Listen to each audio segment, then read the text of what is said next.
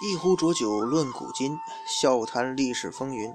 大家好，欢迎收听《历史的迷雾》，我是主播君南。今天我们继续聊历史大爆炸——东周列国班的那些事儿。哎，上一集咱们聊到这个班里又出现了一个小月月同学，跟这小吴啊，俩人干起来了啊！子曰：“一枝红杏出墙来，万紫千红才是春嘛。”其实啊，小齐这个小吴、小月，包括咱们前边讲那几个什么小齐啊、阿楚啊、老晋呐、大秦呐，这算是春秋时期的大佬们啊。介绍完这些大佬的学生之后啊，咱们也不要忘了那些活跃在群众演员界的同学们呐，他们也在班里起着很重要的作用哦。呃，比方说这个小郑同学。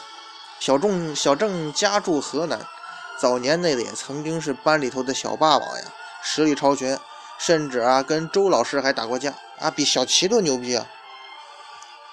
这郑国呢，曾经仗着自己协助杀敌有功，对中央领导很不尊重，跟这个周王还干过一仗，甚至一箭射中过周王的肩膀，可谓气焰极其嚣张啊。也就是在比齐桓公还要早的时候，春秋的一个小霸主。郑庄公，可是啊，这个小郑啊，自己后来不争气啊，越来越怂，最终没落成了万年酱油。最后呢，甚至要靠两边讨好老晋和阿楚这样的大佬，才能夹在夹缝中苟延残喘啊！更别说那个酱油了，醋都没得打，人生大起大落，太快，实在是太刺激了。还有一个同学叫小宋啊，小宋也住在河南，他的存在证明了我国早在春秋时代，那就有真心热爱装逼事业的人呐，并且为之奋斗一生的同志，实力不咋地，理想特远大。呃，因为这个小宋啊，曾经帮助小齐处理过这个家事，就以为自己可以继任这个班长，号令天下，结果呢，被阿楚没头没脸一顿胖揍。呃，请同学们百度洪水之战，宋这个宋襄公的故事，那真是用生命在装逼啊！最重要的是，这小宋这同学吧，这地盘风水不太好，在阿楚和老晋之间，哎，四战之地，两个大佬一打架吧，他就负责提供场地。哎，咱就别说了，他这个角色那真是人间不拆呀。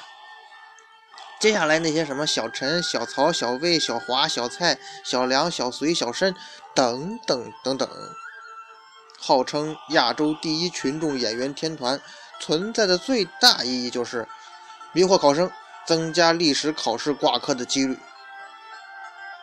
最后呢，我们来认识一位逼格很高的文艺骚年，他坐在小齐旁边，喜欢看书，哎，学习好，懂礼貌。而且喜欢写日记，把班里每天发生的事情啊都详细的记在了日记里。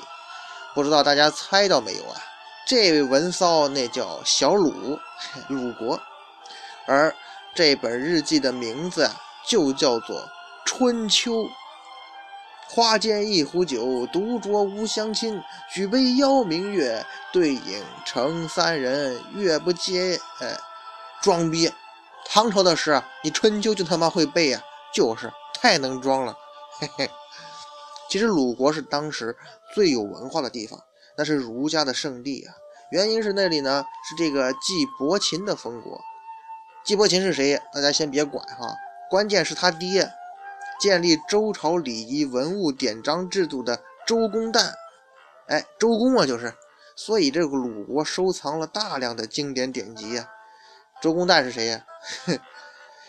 你请百度一下啊，这个你听过，但你又死活说不明白的周公旦摄政。周公旦还是姓姬啊，这个这个姬昌、姬发，他这这他哥嘛，那是武王姬发是他哥嘛。周公呢是个官名，所以这个周公的真名呢还是叫姬旦。其实呢，大家都写日记那时候。但是小鲁的这本《春秋》写的最好，所以大家呢就用这个日记的名字来命名这整个学期了。